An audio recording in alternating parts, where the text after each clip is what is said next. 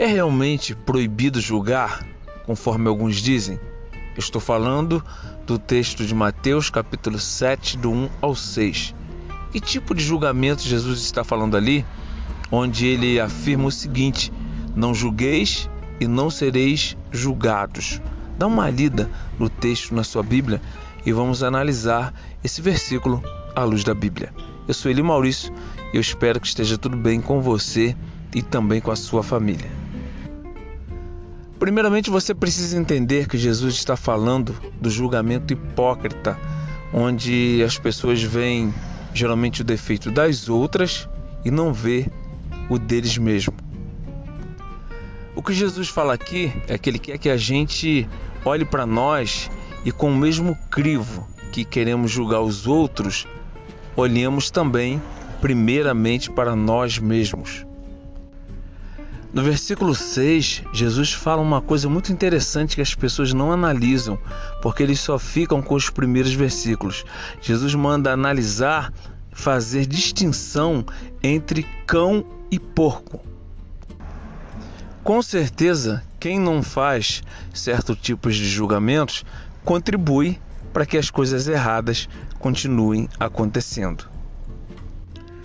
Está lembrado do que Paulo disse a Timóteo? Timóteo, não imponha as mãos sobre ninguém precipitadamente. Ora, como é que Timóteo não vai colocar a mão sobre ninguém precipitadamente se ele antes não fazer certos julgamentos, não ter um estado crítico sobre aquela pessoa.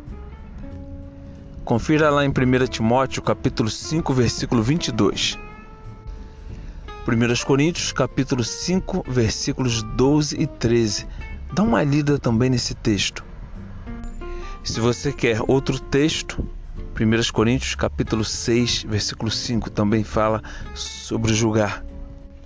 Só posso te dizer uma coisa: se a igreja não tiver um senso crítico, eu estou falando do senso crítico permitido por Deus nas Escrituras. Se a gente não tiver isso, vai acabar virando uma bagunça, como já está em outros lugares. Jamais, jamais julgue alguém sem você souber o que está acontecendo. Jamais faça um julgamento hipócrita, mas para você às vezes descobrir certas verdades, você não faz julgamentos, claro, mas você tem que ter um discernimento, porque infelizmente hoje você tem que desconfiar até mesmo da sua sombra. E como é que você vai distinguir o certo e errado sem saber? Então não se esqueça, julgar pessoas não, mas o que elas fazem e as suas ações dentro da igreja podem sim ser julgadas segundo a palavra de Deus. Ah, mas eu não quero fazer isso. Então, meu amigo, minha amiga, provavelmente o lugar onde você está pode começar a virar uma bagunça por causa do seu, ou melhor, da sua falta de senso crítico.